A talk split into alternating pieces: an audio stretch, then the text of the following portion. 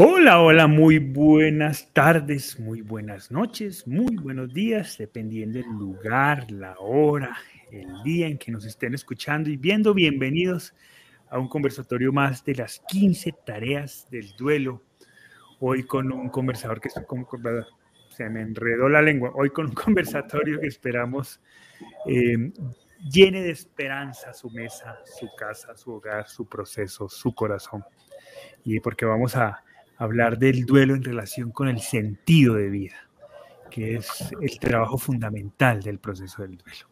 Así que, pues bienvenidos a este espacio. Recuerden que pueden acompañarnos. Esto es un conversatorio y no es solo un conversatorio en esta ocasión de cuatro personas, sino es un conversatorio con todos aquellos que eh, nos acompañan desde sus casas cada miércoles y se sientan a vernos. Y también con aquellas personas que nos ven en diferido en, nuestro canal de YouTube de Cuando el Duelo Pregunta. Así que el chat está abierto para sus preguntas. Y hoy tenemos una invitada que ya no es invitada, sino que cada vez está más presente en nuestros conversatorios y que esperamos que nos siga acompañando en este espacio. Y es nuestra psicóloga de cabecera, Milena Casas, que nos acompañó el conversatorio pasado porque mis padres tuvieron un problema tecnológico eh, combinado con el clima entonces no nos pudieron acompañar y pues decidimos que era importante y útil para todos que eh, estuviera presente en todos los conversatorios. Así que, pues Mile, muchas gracias también por estar aquí y bienvenida. Gracias, hola a todos. Eh, Mile, ¿cómo estás?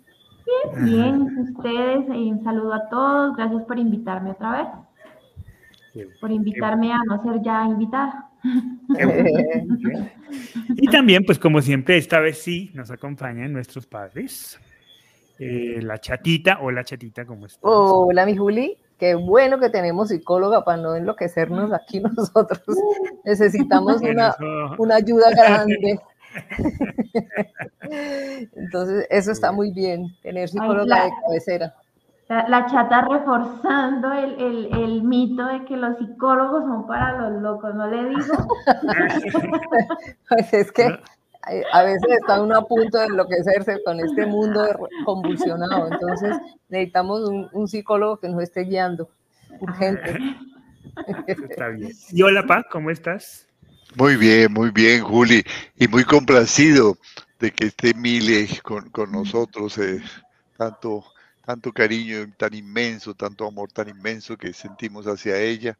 Respeto profundo, qué rico que estás aquí, Mile. Gracias.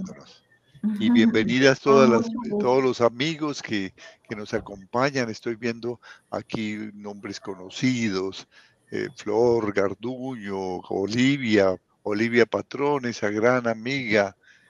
No, eh, hay, hay, personas que tal vez eh, están por primera vez, Esther Leija, Enidia Hernández, bienvenida, Ana González, etcétera.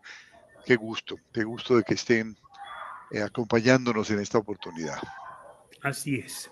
Recuerden que em, nos pueden seguir en, nuestro canal de YouTube de Cuando el Duelo Pregunta y a Mile la pueden también seguir. Ella tiene un canal de YouTube también y una, una red por, por, Instagram. La pueden contactar y la encuentran como psicóloga Milena Casas.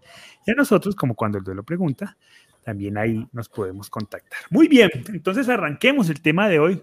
Así como decía mi padre, pues un saludo a todos los que nos acompañan desde Durango, México, desde Coahuila, Cuautitlán, Estado de México, desde Saltillo, Coahuila, eh, desde Bogotá, Colombia, en fin, desde Nova, Coahuila, desde Tabasco, en fin, desde muchos lugares diferentes de nuestro hermoso continente. Muchas gracias por acompañarnos y esperamos que este conversatorio pues sea de su total agrado. Les recuerdo una vez más para aquellos que apenas están vinculando, este es su espacio, así que sus preguntas, sus reflexiones, sus comentarios siempre serán bienvenidos. Muy bien.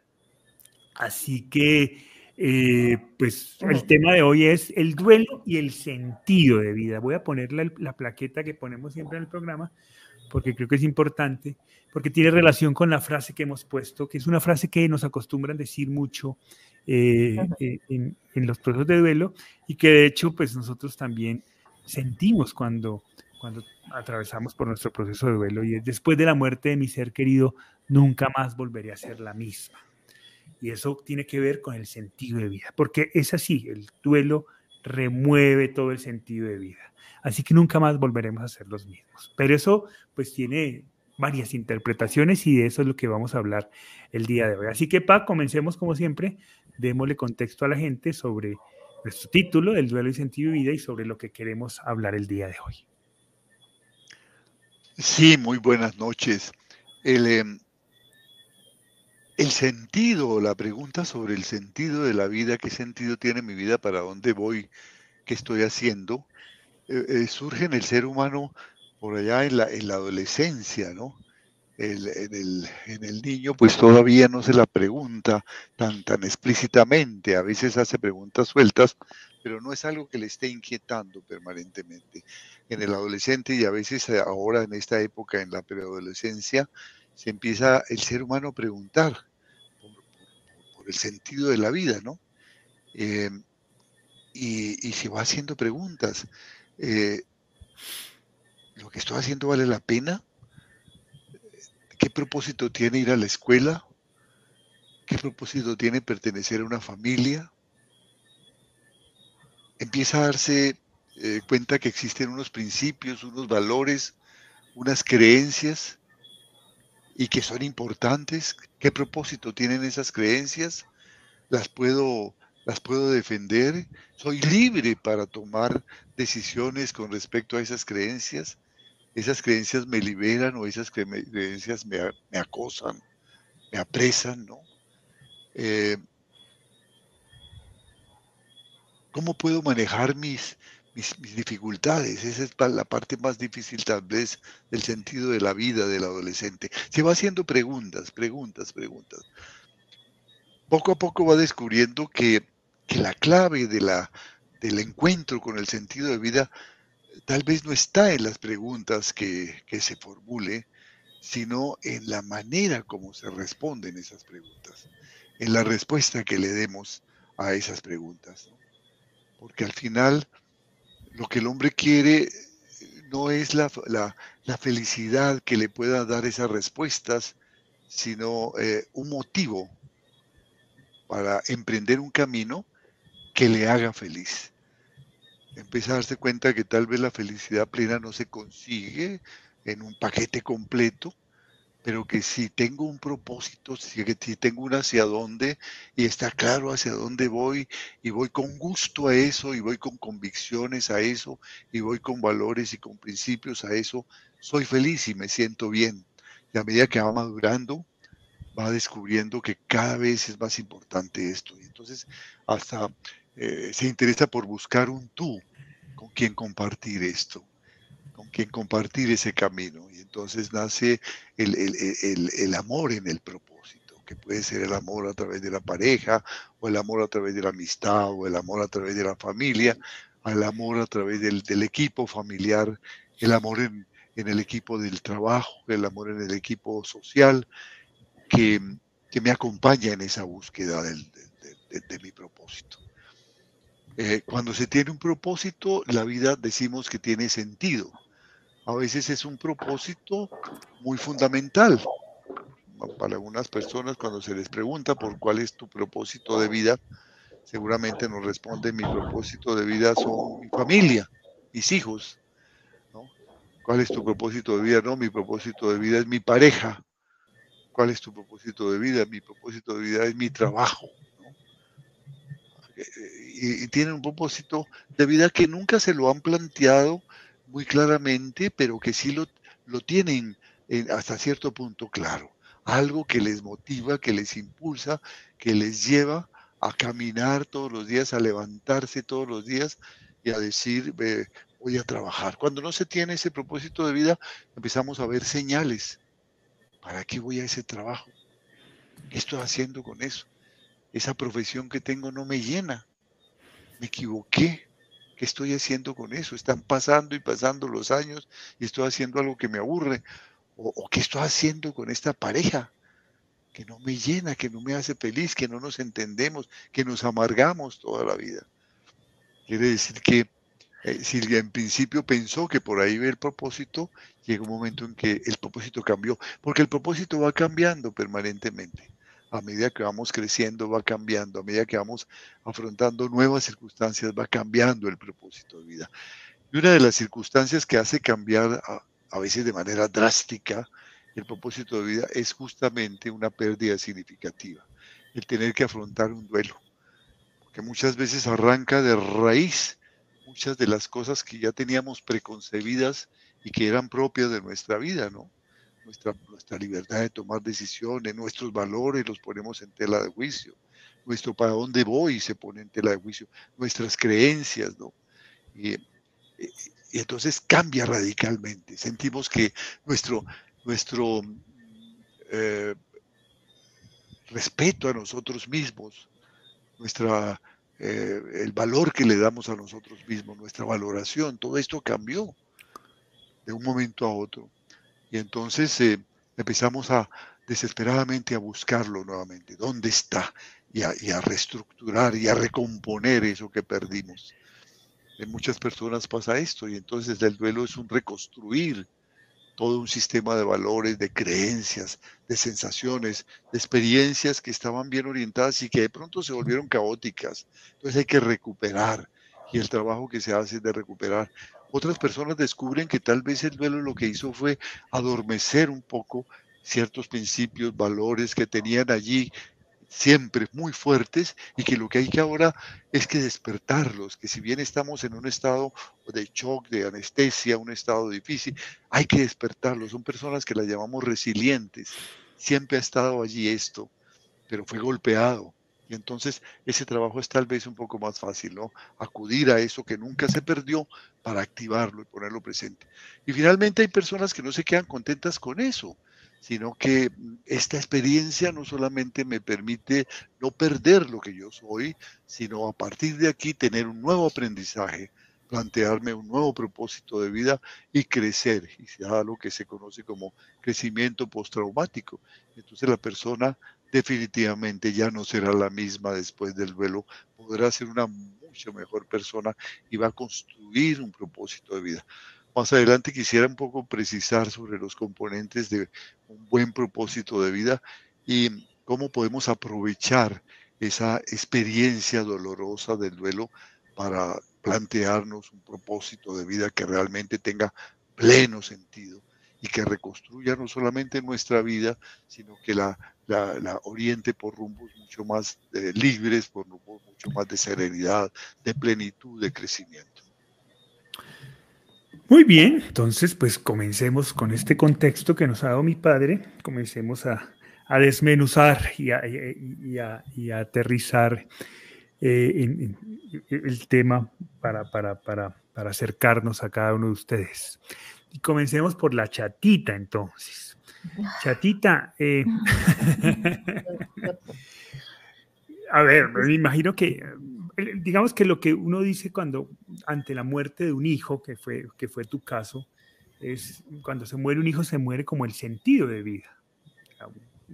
Se forja como un imaginario que el, ser padre eh, es, reconstruir un sentido de vida en torno al hijo, ¿cierto?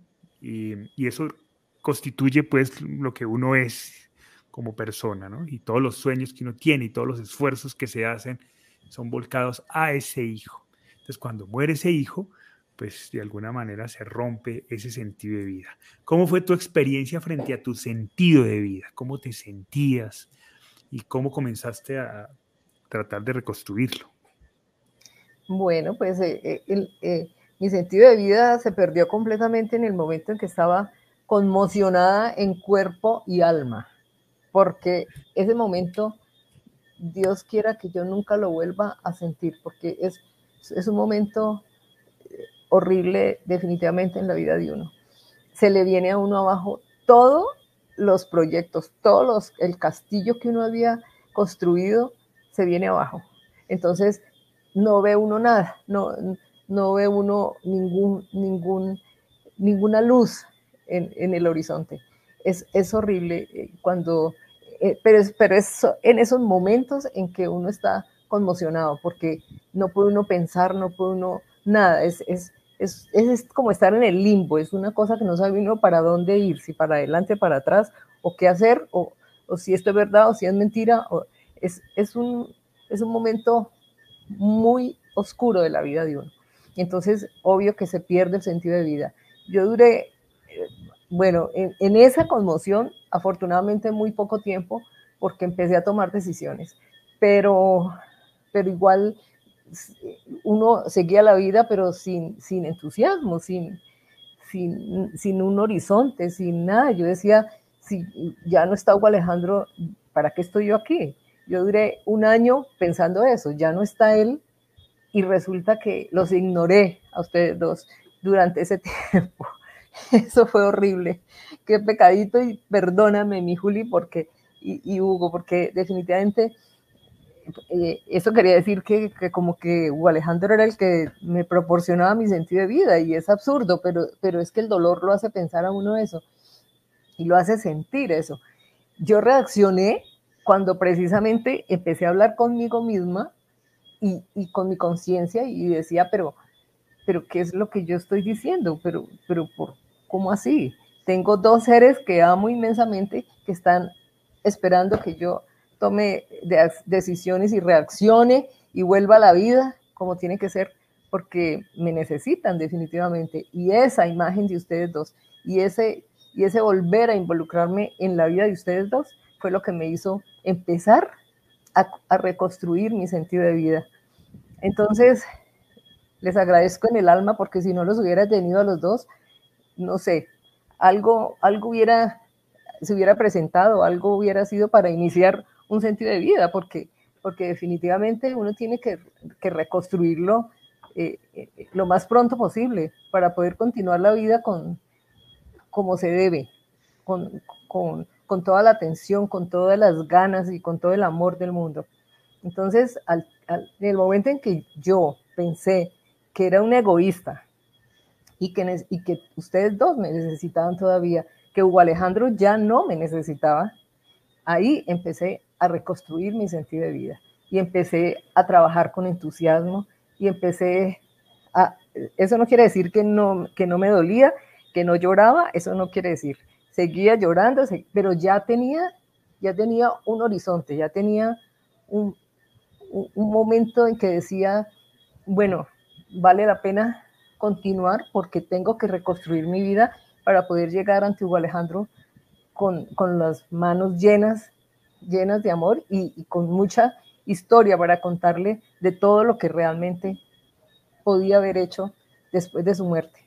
Entonces, ahí pude decir al final, cuando ya empecé a entregarme a los demás, cuando ya empecé a saber que había que amar y servir, ahí empecé ya de verdad un, un, proyecto de vida diferente. Siempre en la compañía de Hugo Alejandro, siempre con él en mi corazón y, y siempre fue mi guía desde ese instante para que fuera con el entusiasmo que, que él lo ameritaba y que yo y ustedes también lo necesitaban.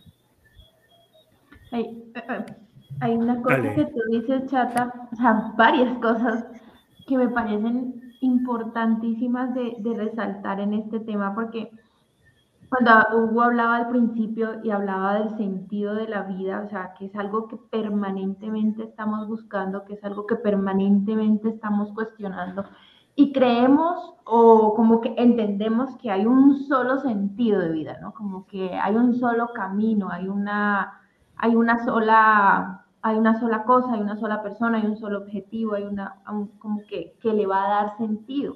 Y cuando yo te escucho hablar, es, eh, me doy cuenta de muchas cosas. Una, que, que es algo que, que, muchas veces no somos conscientes y en el duelo nos pone de cara a, a, eso, a encontrarle sentido. Hay veces vivimos y como que no estamos aunque tenemos motivaciones, no estamos tan conscientes de eso, de qué es lo que nos motiva, de qué es lo que le da sentido a nuestra vida. A veces eso que narraba Hugo de ese, de ese trabajo que a mí no me gusta o de esa relación con la que yo no me siento satisfecho o satisfecha, es como que, o sea, lo, lo vivimos, pero no somos tan conscientes de que es que eso es lo que estamos, lo que estamos haciendo es reconstruir o dándole sentido a nuestra vida, cosa que sí hace el duelo cuando el duelo te golpea, como que te pone de cara a eso.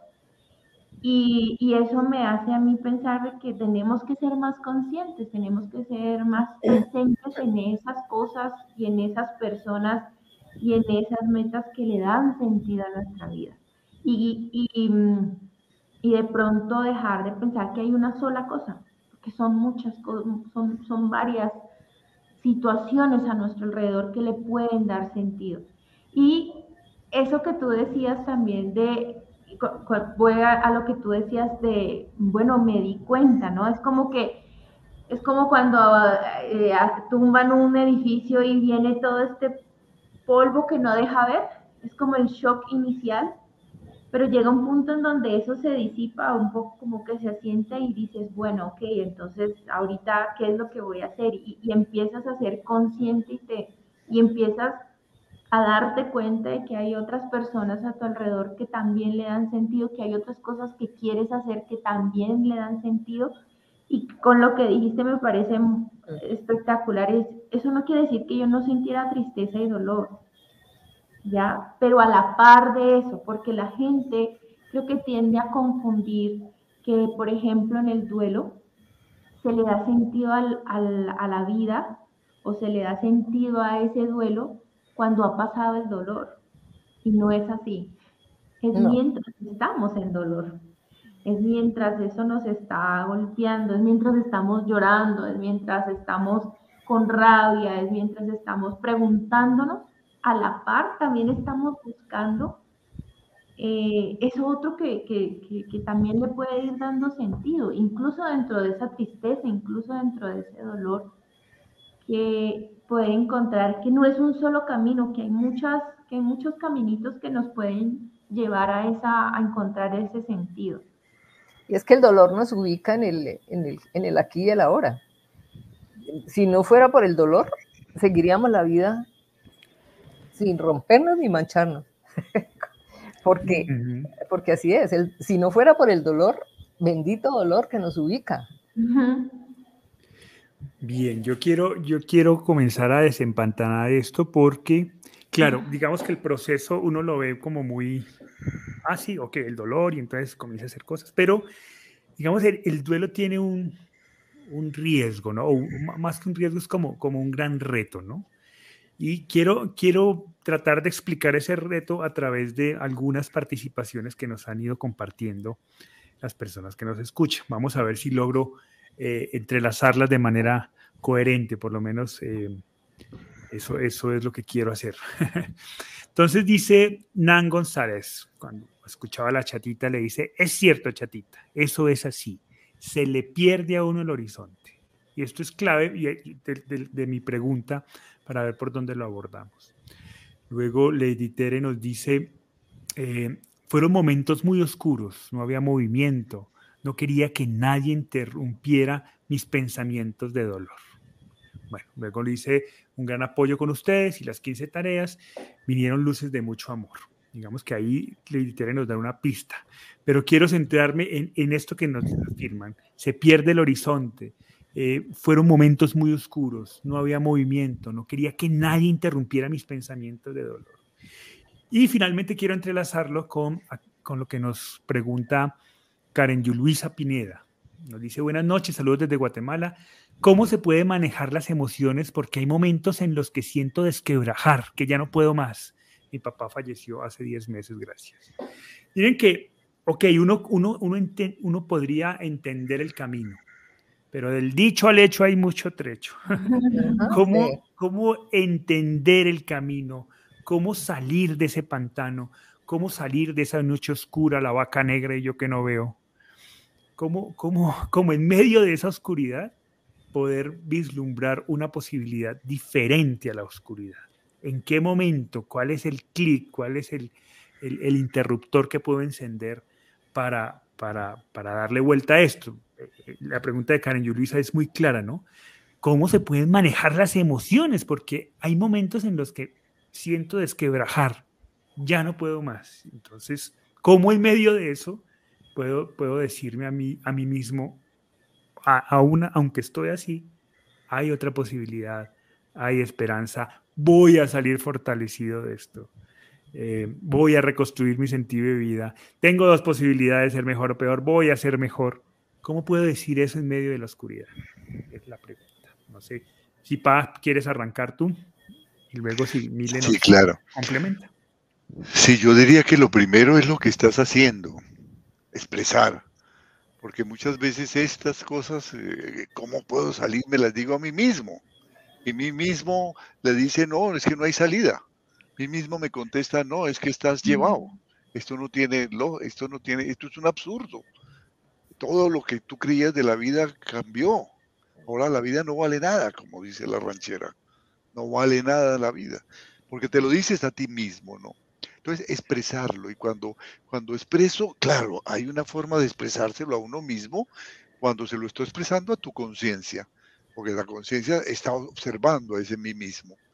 Estoy, le estoy preguntando, a ver qué hago, a ver, dime qué hago. Quiero, quiero pensar, quiero sentarme a pensar qué, qué puedo hacer para poder eh, elaborar estas emociones. Las emociones son un caos, como, como nos decía Miles, son, son eso, después de que se cayó el, las Torres Gemelas, esa polvareda que duró varios minutos, no vemos nada, no sabemos qué hay ahí cuando nos preguntan ¿qué, qué es lo que sientes, no sé, no sé, y pasamos de un sentimiento, de una expresión a otra, de una sensación a otra. Entonces, eso así, caótico, hay que expresarlo, hay que expresarlo. Y hay que expresárselo, ojalá, a los seres que amamos. Los seres que amamos a veces, eh, como no están preparados, nos van a decir, no, no digas eso, que eso te hace daño, no, no, no, mira, eh, no, eh, si, dices eso no liberas el espíritu de nuestro hermano y, lo vas a tener atrapado, suéltalo, suéltalo y, ya vincúlate a la vida, olvídate, no podemos seguir atados a esto, ojo, cuidado, no, no se trata de, de evadir una situación, tengo un caos, y cuando tengo un caos tengo que aceptarlo. Entonces en ese momento tenemos que ser igualmente amorosos, pero igualmente asertivos y decirle, no, mi amor, no se trata de eso. Yo no quiero evadir esta situación. Esta situación nos cambió la vida radicalmente. Yo siento que esto cambia nuestra vida radicalmente. Yo lo que necesito es expresártelo a ti, escuchar todos tus puntos de vista para que se enriquezca esto, para no quedarme yo rumiando lo mismo diciéndome a mí mismo todas las noches y todos los días con las mismas palabras, lo mismo, porque acabo creyéndomelas, acabo creyendo que esa es la única visión de mi realidad. Quiero decir, ¿tú qué opinas? ¿Cómo te has sentido? Que me abras también tu corazón en medio de un abrazo. Eso es lo que quiero. Quiero que lo expresemos sin cortapisas, sin vergüenzas. Cuando tengamos ganas de llorar, lo hacemos, pero cuando tenemos ganas de reír, también vamos a reír y nos vamos a abrazar y nos vamos a decir te quiero y nos vamos a decir escúchame. Esto es lo que yo quiero formar en mi grupo familiar.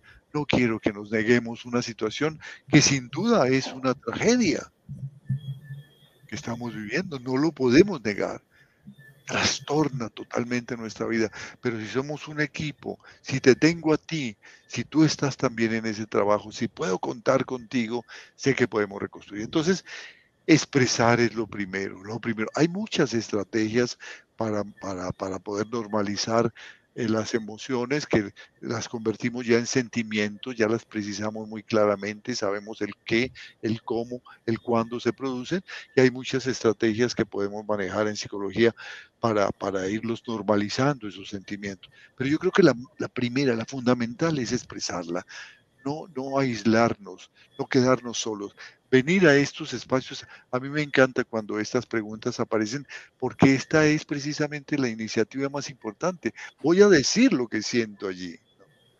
Voy a decir lo que estoy sintiendo. Tengo esa oportunidad porque a veces no lo puedo hacer en mi trabajo, a veces no lo puedo hacer con mis amigos, a veces no lo puedo hacer con mi familia. Aquí lo puedes decir esto que estoy sintiendo tan horrible, cómo se maneja. Exprésalo, exprésalo. Y si te gusta escribir, escríbelo. Y si te gusta cantar, cántalo. Y si te gusta bailar, bailalo. Y si te gusta cocinar, cocínalo. Y si te gusta hacer ejercicio, ejercítate con él en la mente. Pero muévelo, muévelo. No te quedes quieta, no te quedes acostada, no te quedes rumiando lo mismo. Dilo, dilo de diferentes formas. Escríbelo, escúchalo. dilo después de ver una fotografía. Dilo después de, escuchar al ser amado. Dilo después de ver una buena una película que, te, que te inspire, que te entusiasme. Dilo después de escuchar una canción. Dilo dibujando, dilo pintando pero dilo, exprésalo, exprésalo, exprésalo. A fuerza de expresarlo, vamos comprendiendo que esto tiene muchos matices y que cuando se le dan matices empieza a normalizarse. Pero cuando nos centramos en una sola cosa, esa sola cosa se empieza a hacer cada vez más puntiaguda, como cuando una, una curva normal, quienes conocen estadísticas saben a qué me refiero, es muy apuntada, porque está centrada en una sola cosa, y eso nos hace daño. Empezamos a aplanar eso, y cómo es mi tristeza y empiezas a describirla y cuándo, me, cuándo siento esa tristeza y cómo se expresa y cómo se activa y quién me la activa y cuál es el recuerdo más fuerte y cuál es el momento más fuerte. Esto es lo primero. Luego vendrán muchas otras cosas importantes. En, las 15 tareas pues, pues, sugerimos un proceso que va poco a poco, poco a poco, eh, logrando espacios para poder elaborar estas emociones. Siempre, siempre, no se nos olvide, con algo en mente, esto que estoy haciendo no es solamente una catarsis, ni, ni me quiero victimizar, ni quiero ser protagonista de una tragedia. No, lo estoy haciendo porque esto es mi terapia, porque estoy convencido que, que puedo salir adelante. Hay en el trasfondo algo muy importante, lo más hermoso que un ser humano puede tener, que es la esperanza. Yo creo que se puede perder la fe y de hecho se pierde muchas veces eh, ante el duelo. Pero esa llamita de la esperanza yo la comparo a esos carbones encendidos que se quedan después en la noche cuando apagamos la hoguera, ¿no? Pero ahí están esos carbones encendidos, parece que estuvieran apagados, pero si uno los llega a coger, se queman los dedos, ¿no? Estaban prendidos, basta soplar para que se vuelva a prender la llama. Esa es la esperanza, esa está siempre allí. Haciendo esto con entusiasmo, con esperanza, voy a salir adelante y empiezas a encontrar nuevos sentidos, primero en ti misma, ¿Por qué estoy haciendo esto? ¿Para qué lo hago? Y luego en los seres que te aman. Yo creo que esto es lo primero. Muy bien. Dale, Mil. Es que eh, yo complementaría de lo, lo, que está diciendo Hugo con el, otra vez voy al, ser, al tener conciencia plena ¿no? de lo que pasa, em, que acompañado al expresar, creo que en el duelo pasado, cuando uno está pasando por una pérdida significativa, Em, es lógico que el dolor y que la tristeza se vuelvan protagonistas en, el proceso, pero yo veo que sí hay una, como una, no sé si una necesidad, pero sí hay una, no se siente, no se sienten otras emociones o no se da, permiso de sentir otras emociones. y, y, creo que la conciencia, o sea, el ser consciente tanto de mi dolor como de mi tristeza, eh, pero también de, en el día pasan muchas cosas. En el día pasa que a veces tengo, así sea un instante de tranquilidad, o a veces pasó algo que me hizo sentir felicidad o que me hizo reír. Y creo que esa conciencia también ayuda, ayuda a, a veces a, a, manejar o a entender esas otras emociones, ¿no? Y, creo que también da esa esperanza que acaba de decir Hugo. Porque cuando yo llego al final del día y, y hago ese ejercicio de conciencia sobre cómo estuvo mi día y decir, bueno, hoy, no sé, mm, en mi casa me sirvieron una comida rica y estuvo deliciosa y ese momento de comer fue placentero. Eh, o esta mañana en mi trabajo alguien me hizo reír, después me sentí muy mal, después lloré un rato, pero alguien, un compañero se acercó y me hizo reír.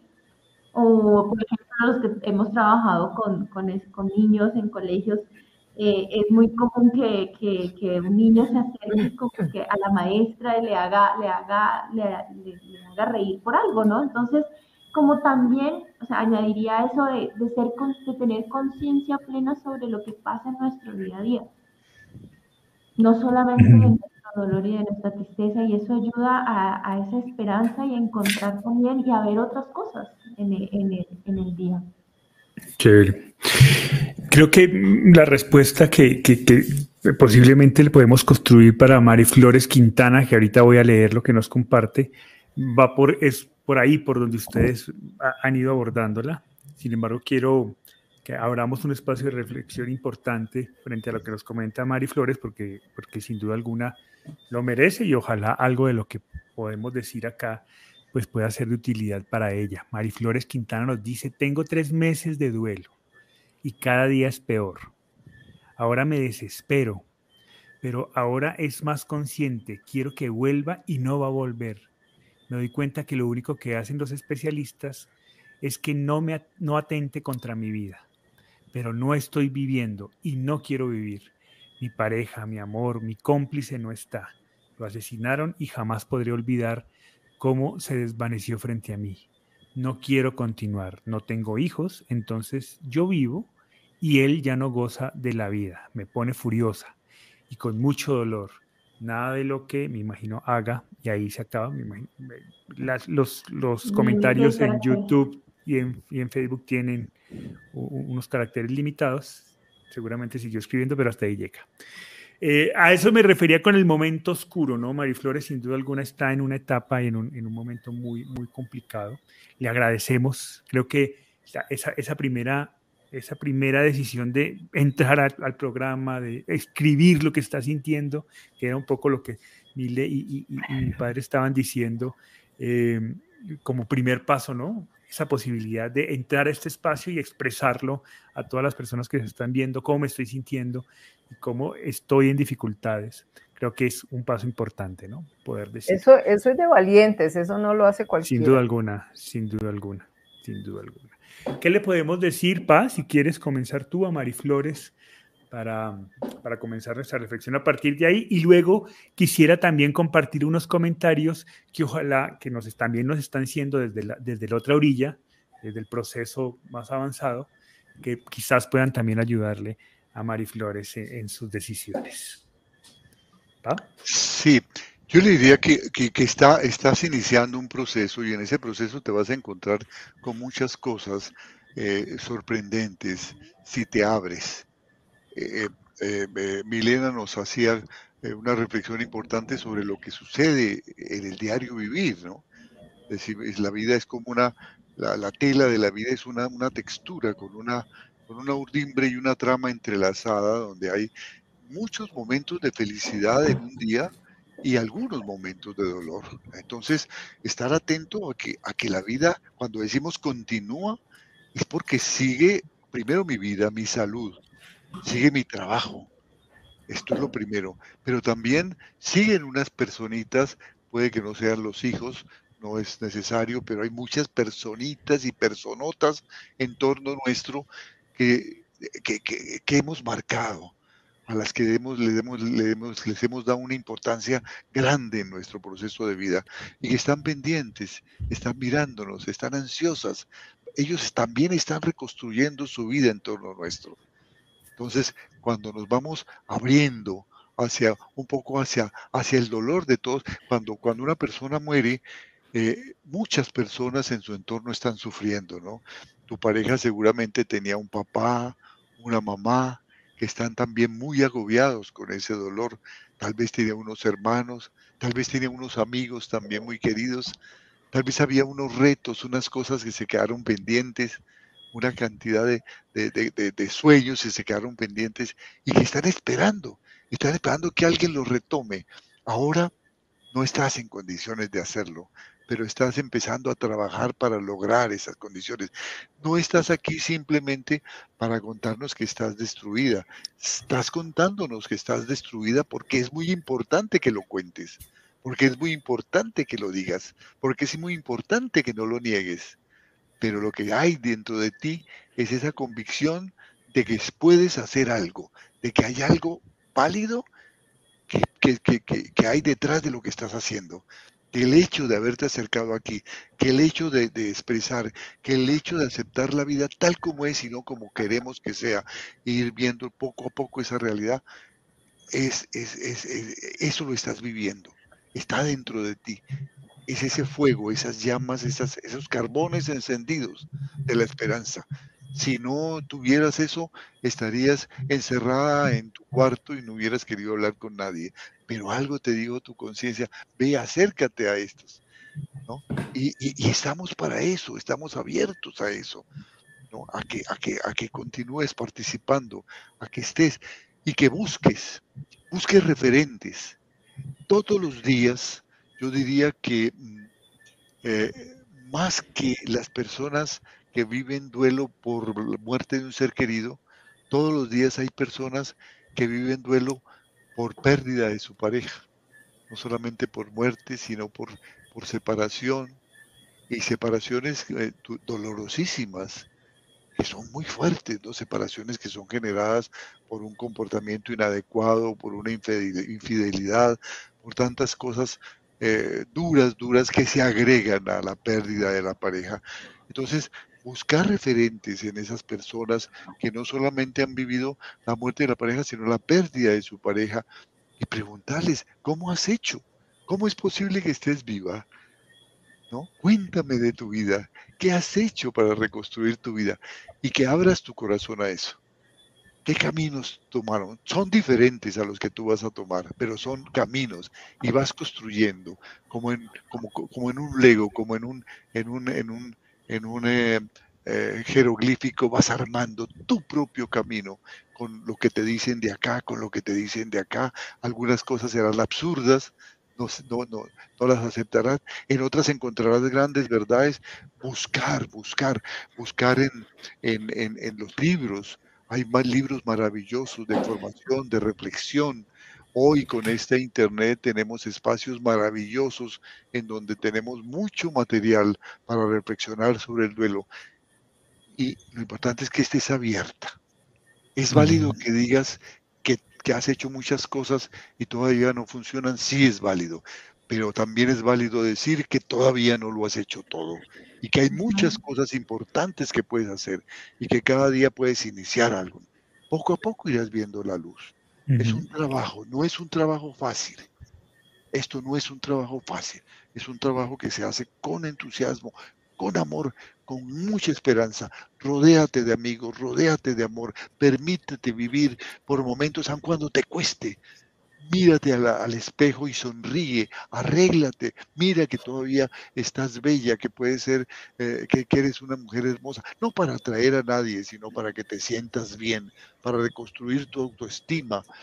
Lee, si tienes algún sueño de crecimiento, de estudiar algo, Empieza a pensar en esa posibilidad, ese hobby que siempre has querido, esa carrera que siempre has querido hacer, esa especialización que siempre has querido hacer y empieza a construir un nuevo sentido de vida en honor a Él, porque tú estuviste en mi vida, porque tu ausencia no puede ser un vacío, sino una puerta abierta al infinito, una puerta abierta a un reto nuevo, a una vida nueva, y lo voy a hacer por ti y lo voy a hacer por ti. Vuelve a reconstruir tus valores. Si tienes valores espirituales, fortalécelos también. Si no tienes valores religiosos, busca los valores fundamentales de la vida humana. Ábrete, hay un camino inmenso. Estás comenzando dos meses y medio y evalúa todos los días tu crecimiento, porque a veces uno dice, cada día estoy peor y a fuerza de decirlo, pues se, se hace verdad que cada día está peor. Pero mira, ya me vinculé al trabajo, ya hice esto, ya pude salir, ya pude ir a un cine, ya pude gustar una comida sabrosa, ya pude escuchar una canción, ya pude leer un libro, ya pude sentarme a orar, ya pude sentarme a hacer una, respiración, un, un ejercicio. Son pequeños logros que vas consiguiendo. Unos te lo va a dar la vida gratis y otros te los vas a ganar a pulso. Evalúa esos logros cada día y siente que vas creciendo y convéncete que cada día vas logrando pequeñas cosas. Muy bien. Em, nos dice Maril Flores, que es que nos comparte, bueno, nos mandó antes abracitos, iconitos de abracito, y ahora nos dice, ¿puedo sola? Sí, quizás, no sé, pero diablos, cómo duele no tener su abrazo y sus palabras de aliento y su calor. Eso sí. Hay, hay, una frase, bueno, de las muchas que dijo mi papá ahora, sin duda alguna, que, a mí me gusta recordarla. Quiero centrar dos ideas. Una es sobre el tiempo. A mí me parece muy curioso que todos los, los comentarios siempre parten con han pasado cinco meses, han pasado dos meses, han pasado diez meses, como si el tiempo fuera el que determina el proceso, ¿no? Y sin duda alguna el tiempo es un factor a tener en cuenta, pero no es la clave del proceso. La clave del proceso está en nuestras decisiones en la capacidad que tengamos para expresar lo que sentimos y para tomar decisiones sobre aquellas cosas que comenzamos a expresar en ese, en ese decir lo que, lo que dice nuestro corazón. Y yo diría em, una, cosa, mira, en ese tiempo ir aprendiendo a tomar conciencia de los pequeños logros. Es que a veces no nos damos cuenta que hay pequeños logros importantes que vamos consiguiendo, ¿no? Estamos, el, el gran dolor como que se vuelve protagonista y, el, y, la cantidad de cosas que nos regala la vida importante, el amigo que nos llama, ¿cómo estás? Eh, he pensado mucho en ti, quisiera invitarte a tomar un cafecito, ¿me quieres acompañar? ¿no? La amiga que te llama a decir voy a visitarte y te llega con un libro, todo ese amor que se recibe. Eh, eh, a veces de manera tremenda, abrirse al amor, abrirse al amor de los demás, de los amigos. Esos pequeños logros que hablas tú, Hugo, Em, que a veces no nos damos cuenta, está hasta en la cotidianidad, o sea, el poder levantarnos de la cama, que a veces ni nos damos, o sea, lo hacemos tan automáticamente, pero que en una situación como esta es un gran logro. El que hoy estés aquí eh, escuchando este programa, el que hayas decidido entrar a este programa, el que hayas decidido hablar de lo que estás sintiendo desde tu caso, pues es un, es un logro, es algo que estás haciendo y, que tienes que verlo de esa manera, como, como un paso que estás dando. Entonces, si lo estás logrando. Y, y, bueno, yo soy, o sea, cada vez que hay un tema, siempre lo relaciono, no sé, o con algún libro, sobre todo con alguna película. Y cuando escuchaba esto, en tu caso, pensaba en que es importante que, que busques gente, que te rodees, que no te aísles estos días como por no sé cuántas veces estaban dando todo el maratón de Harry Potter, que es una película, son películas que yo siempre menciono, porque creo que tienen frases muy, muy acertadas para el tema del duelo. Y estaba hablando el protagonista con una, con otra compañera que también había tenido una pérdida y estaba justo Harry como en un, en un proceso de, de, crisis, de, de, miedo, de dolor, de rabia, y se había alejado mucho de sus amigos. Y esta persona le decía, eh, si yo fuera quien tú sabes, refiriéndose al malo de la película, te quisiera ver así, solo, porque así eres más vulnerable. No te quedes solo, busca de tus amigos no, no, no, mm. no, no, te alejes, le decía ella. Y creo que es también una de las grandes claves en el proceso de duelo. Busquemos a alguien, busquemos, como decía Hugo, tu familia, tus amigos, tus compañeros. Busca. Y si no hay, eh, pues empiézalos a crear empieza a buscar esos espacios, gente afín, como decía, bueno, porque, porque tenga que entablar una nueva relación sentimental con otra persona, no, de amistad, de vínculos con, otras personas, no te quedes sola. Sí, perdón, que me va esta idea. Una de, de, las, de, la, de, las, de, las cosas importantes que nos dan los ritos cuando estamos eh, eh, eh, acompañando a, un, ser querido que vamos a, despedir en un rito religioso, un rito funerario, es que en el rito aparecen una cantidad de personas a veces que no esperábamos y no están otras que esperábamos. Entonces a veces nos, molestamos, fulano de tal no vino, ¿no? Y, no se apareció por aquí. En cambio vino esta vecina que yo estaba tan alejada y estuvo tan pendiente y me dio un abrazo tan, tan fuerte, ¿no? Recuerdo sus lágrimas, tanto.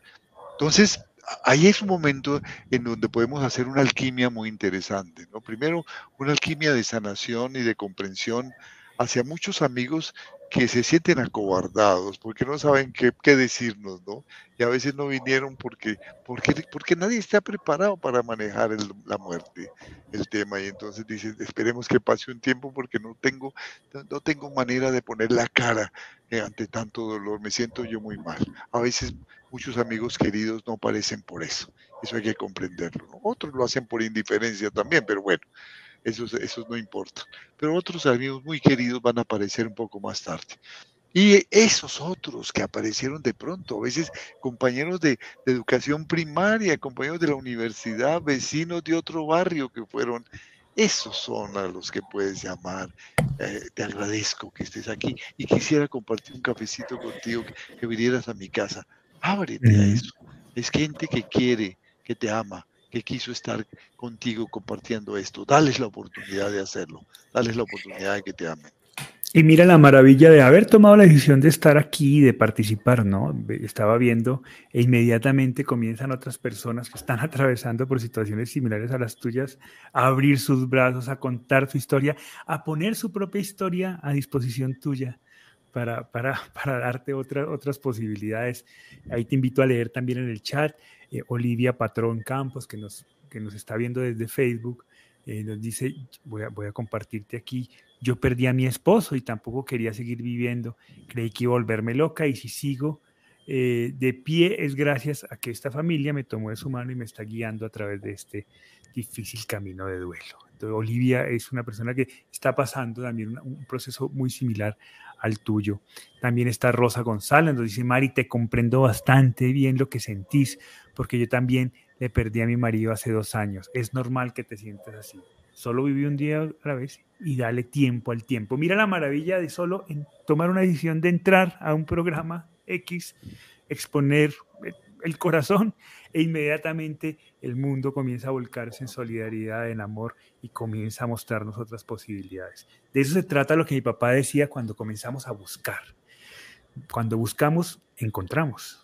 y, eso es lo interesante. Por eso el tema, y seguir relacionando, el tema no es el tiempo, el tema son nuestras decisiones, cómo avanzamos a partir de las decisiones que vamos tomando. E, es la maravilla de la tristeza, ¿no? La tristeza invita a los demás a ayudarnos. La dificultad, ¿no? Hace poco teníamos, estaba, teníamos que eh, meter un paquete muy muy complicado al, al, carro, no, no, no, entraba por ningún lado, ¿no? el par de viejos, la chatica y yo tratando de, guardar eso en el carro cuando pasó un señor con sus paquetes, venía, dejó todo a un lado y me dijo, me permiten ayudarle un señor joven, ¿no? Y el señor sudó y nos ayudó extraordinariamente y luego mil gracias, ¿no? Son unos seres, seres maravillosos que porque siempre hay gente linda que está dispuesta a amar, a dar cuando nosotros se lo permitimos. Pero si nos aislamos, si deseamos morirnos, si, nos, si, si, si, no permitimos que nos amen, pues no, no le damos oportunidad a esa gente linda de manifestarse. Bien, se nos está acabando el tiempo y quiero cerrar con dos cosas. Eh, una, eh, que es otra posibilidad que, que, muestran nuestros oyentes, dice Nan González, en mi caso, cuando comencé a asistir a las familias que habían atravesado mi misma pérdida, pude comprender la gran, la, gran, la gran ayuda de apoyo que se puede ofrecer. Ayudando a otros, nuestro dolor se va disminuyendo. Sigue ahí, pero no duele tanto. Esa es la fuerza de la, de la solidaridad y ese reconstruir el sentido de vida, que es el tema del día de hoy. ¿no? Ahora nuestro sentido es, está volcado a la solidaridad y eso comienza a darle otra mirada a todo este dolor. Y yo quisiera terminar, chatita, contigo relacionando con Julia. Julia nos dice, mi papá falleció hace cinco meses y he deseado, y he deseado que la vida se ponga en pausa y vivir mi dolor. Y entonces pregunta, ¿algún día la ausencia deja de doler?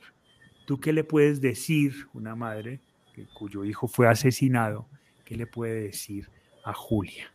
La ausencia sí deja de doler, pero no deja de, producir nostalgia y tristeza en algunos momentos eh, que, en que uno añora, eh, los recuerda y añora tenerlos y verlos y sentirlos eh, físicamente. Pero, que, pero el dolor sí tiene que pasar, tiene que pasar y para eso están todas las herramientas que se están dando en las 15 tareas. Es, es importante que, que, las hagan con todo el entusiasmo y con todo el deseo de salir adelante, porque estamos seguros que, que van a poder con ese dolor, por grande que sea. Si uno toma decisiones, si uno tiene un, una mira de seguir adelante como tiene que ser, seguramente que, que, se puede y, y, y, de eso doy fe, porque la pérdida de un ser querido es tan grande que tiene que significar cosas inmensas en nuestra vida y cambios profundos en nuestra vida para bien nuestro, para bien de todos los que nos rodean y para satisfacción de nuestro ser querido que tanto desea vernos felices nuevamente. Mira, quiero compartir también para complementar esa respuesta de la chata eh, lo que nos cuenta Consuelo, Consuelo desde Bogotá. Nos dice buenas noches. un abrazo, Consuelito, un abrazo. bueno, después del efusivo saludo de mi padre, vamos a leer lo que nos dice Consuelo. Nos dice buenas noches. El sentido de la vida después del fallecimiento de mi mamita han sido sus enseñanzas, aquellos consejos que ella me daba, que a veces me molestaban, han cobrado total sentido para mí, especialmente en lo espiritual desde su partida eh, de este plano físico, me ha acercado más a Dios y mi proyecto de vida es retomar lo que aplacé cuando me dediqué a cuidarla. Es recordar como si la estuviera escuchando cuando me decía que podía con todo. Es seguir sintiendo su apoyo cuando le contaba lo que quería hacer. Eso sí, me gustaría que estuviera aquí, pero sus palabras están grabadas y son lo que me permite moverme y retomar mi vida con una mejor versión de mí misma. Esto creo que responde también muy bien y complementa muy bien lo que nos decía la chata frente a la pregunta que nos formula. Em, ya se me fue. Bueno, ya ahorita volveré a... Eh. Pues mira, que, que eso que, que acabas de, de, enseñar, una vez más me, me acuerdo una película que nos vimos hace poco. Em, que, bueno, estas películas de superhéroes, no sé si han ido a ver, la última que salió fue Flash. Y la historia de este chico es que eh, su mamá murió y él vive pensando en eso, ¿no? En la muerte de su mamá y él descubre cómo, cómo viajar en el tiempo. Y se obsesiona con eso, se obsesiona y viaja para evitar la muerte de su mamá. Y bueno, y como son historias de superhéroes, se encuentra con el Batman de, como de otra línea del tiempo viejo y él le decía, y él le explicaba, ¿no? Cuál era su plan, poder, poder detener ese momento en donde su mamá muere. Y él le decía, ¿no? Como que si quieres también, tú, tú, tú has sufrido mucho, tú también pasaste por eso, le decía a Batman, que es como el superhéroe que le ha pasado de todo, es el más melancólico de todo. Le decía, tú pasaste también y tuviste morir a tus papás, si quieres, podemos hacer lo mismo. Entonces, Batman le respondía como, o sea, sí, sí, es verdad, eh, ha sido muy doloroso, pero no me imagino ser quien soy ahora si no hubiera pasado por esas cosas. Es, justo lo que dice la señora, o sea, todo eso es, cuando pasamos por esto también, cuando pasamos por un dolor, cuando pasamos, pues también nos hace ser las personas que somos ahora. Y cuando queremos ser mejores personas, pues ese dolor o esa pérdida nos hace partícipes de, ser una mejor persona, de, de, ayudar a otros como nos han tantos ejemplos que han presentado aquí. Somos, también por esos seres queridos que han estado en nuestra vida y por esos momentos de tristeza también. Así es, hoy tenemos el placer de conversar con ustedes durante esta hora, gracias a que mi hermano algún día partió de este plano. Y eso nos tiene aquí, sentados, hablando, compartiendo con ustedes, conociendo historias maravillosas, conociendo historias de fortaleza, conociendo el dolor humano y, bueno, y acompañándolo desde, desde lo que podemos y desde nuestra propia historia. Así que así es, no podríamos ser lo que somos si eso no hubiera sucedido. Que ojalá estuviera con nosotros, pues claro que sí. Sería fantástico tenerlo aquí al lado, pero no está. Y también es fantástico todo lo que ha construido a partir de su partida. Así que por ahí va ese asunto de reconstruir la vida, reconstruir nuestro sentido de vida. Em, nos dice Nora, para cerrar, hace dos años y siete meses vivo sin la presencia de mi amado esposo y sentí que la vida se me acabó. Pero gracias a las 15 tareas del duelo he podido ir aceptando esta nueva vida. Muchas gracias, Nora. Si alguien quisiera acompañarnos en la certificación de las 15 tareas, donde durante cuatro meses en clases diaria, eh, pues, diarias no, en clases semanales de dos horas nos sentamos en una pantalla de Zoom con personas de 10 países, hay en este momento inscritas personas de 10 países diferentes, a reflexionar sobre cada una de las tareas y el proceso. Y para construir ahí en ese espacio hay profesionales, pero también hay personas que están en proceso de duelo y, juntos comenzamos a construir un camino. Si alguien quisiera eh, animarse, pues mañana arrancamos, todavía quedan algunos cupos. Ahí les comparto en el chat un, un enlace de WhatsApp donde nos pueden escribir y eh, buscar toda la información necesaria. Estaremos gustosos de enviarle toda la información y de contar con su presencia en la certificación que arranca mañana y estaremos durante cuatro meses hablando. Y si no, pues los invitamos a que nos sigan acompañando en este espacio de conversatorio de las 15 tareas que se abre todos los miércoles y que es para ustedes y nos encanta. Hoy estuvo el chat muy activo, eh, parece que el, el, el, tema llamó la atención, así que, pues bueno, síganos acompañando. Se nos acabó el tiempo. Muchas gracias, Chatita. A ti, mi Juli, para Mari, un abrazo gigante. Aquí estamos todos con ese deseo de abrazarla y de acompañarla. Ella no está sola mm. ni nada. Ahora tiene más amigos todavía que la quieren y la quieren abrazar.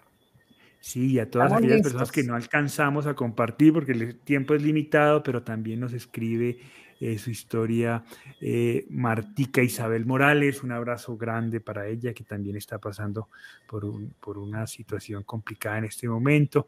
En fin, todas aquellas personas que nos compartieron su historia en el chat, pues un abrazo enorme. Esperamos que este espacio les haya sido de mucha utilidad. Muchas gracias, Pa. Muchas gracias, muchas gracias a todos los que nos regalan esta hora de su vida. Ojalá hayamos hecho una, algo respetuoso y amoroso con esa hora que nos regalaron. Muchas gracias. Y muchas gracias, Mile, por acompañarnos. Y aquí, ya sabes, volverás. Esta es tu casa. Qué bueno tenerte siempre. Qué rico. Muchas gracias a todos. Que, que las, participaciones eh, para mí es es muy lindo ver cómo la gente se mueve con esto y que, como dicen ustedes, ojalá lo que, lo que decimos aquí pueda llegar y pueda ayudarles. Así es. Y muchas, gracias, a todos ustedes por acompañarnos en este espacio, por compartirnos, por preguntar, por abrirnos su corazón, por creer que este espacio puede servirles para sus decisiones y su proyecto y para su reconstrucción de su proyecto de vida. Como todos los miércoles estamos aquí, los esperamos el siguiente miércoles con otro espacio. Recuerden que nos puedes encontrar en cualquier red social como Cuando el Duelo Pregunta. A Mili la pueden encontrar también como psicóloga Milena Casas en Instagram y en YouTube así que ahí estamos, escríbanos, a nosotros nos encanta que nos escriban y pues vuélvanos a acompañar en otro espacio. Si no se han suscrito al canal, suscríbanse, activen la campanita, díganle a otros que se suscriban. Esa es la mejor manera de apoyar esta iniciativa de todos los miércoles y de todo lo que hacemos a diario eh, para, para, buscar brindarles herramientas en este proceso. Les enviamos... Eh, un abrazo enorme. Nos dice si tiene una certificación de manera presencial. Y Yari todavía no, no, hemos construido, pero seguramente la, construiremos muy pronto, la certificación presencial, pero la tenemos virtual y creo que es una experiencia muy, muy bonita. Hemos logrado hacer una experiencia eh, que, creemos que responde a las expectativas de un proceso de formación. Muy bien, nos vemos el próximo miércoles entonces por este mismo canal de YouTube y de Facebook a esta misma hora en otro conversatorio de las 15 tareas del duelo. Chao, chao. Chao.